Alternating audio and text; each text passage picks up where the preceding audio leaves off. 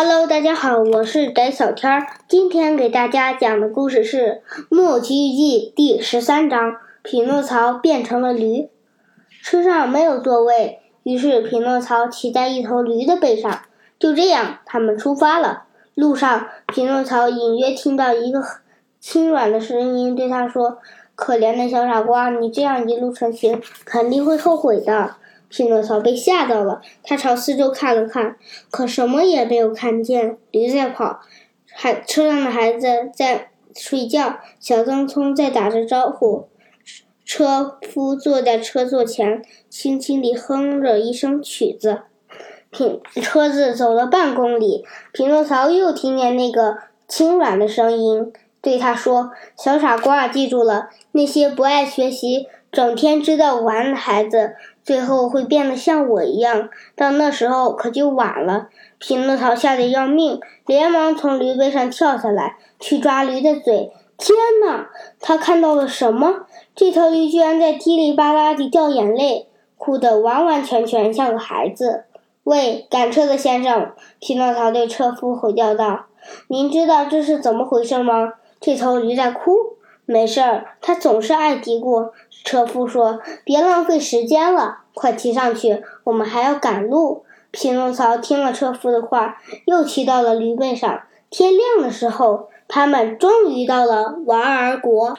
你去那里一个不知道这样的国家，这里的居民全是小孩子，最大的十四岁，最小的才八岁。满街都是嘻哈声、吵闹声、声喊声，到处都是捣蛋鬼，有的打弹珠、打球，还有的捉迷藏。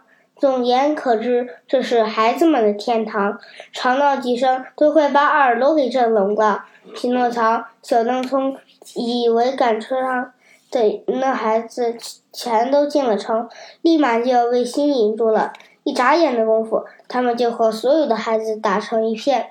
快活的不得了，他们就这样每天天衣无缝地玩啊闹啊，喂，多么美好的生活呀！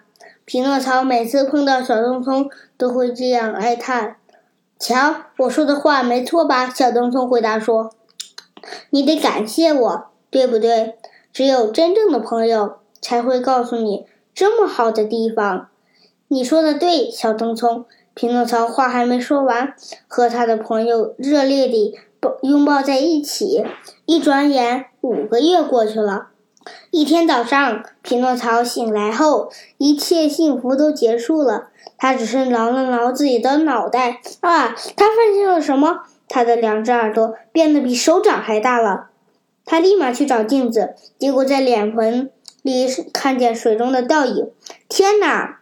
他脑袋居然长出了一对驴耳朵，匹诺曹开始又哭又闹，用脑袋去撞墙。可是他无论越折腾，耳朵长得越快，直到耳朵尖儿长出驴毛来了。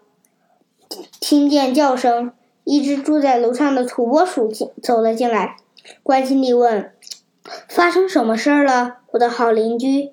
我病了，病得非常严重，这病怪的。”比我还害怕，匹诺曹说。土拨鼠摸了摸匹诺曹的永脖，叹着气说：“我的朋友，你在发驴子的高烧。”什么？这是驴子的高烧？我不明白。匹诺曹虽然嘴上这么说，但是心里已经明白了。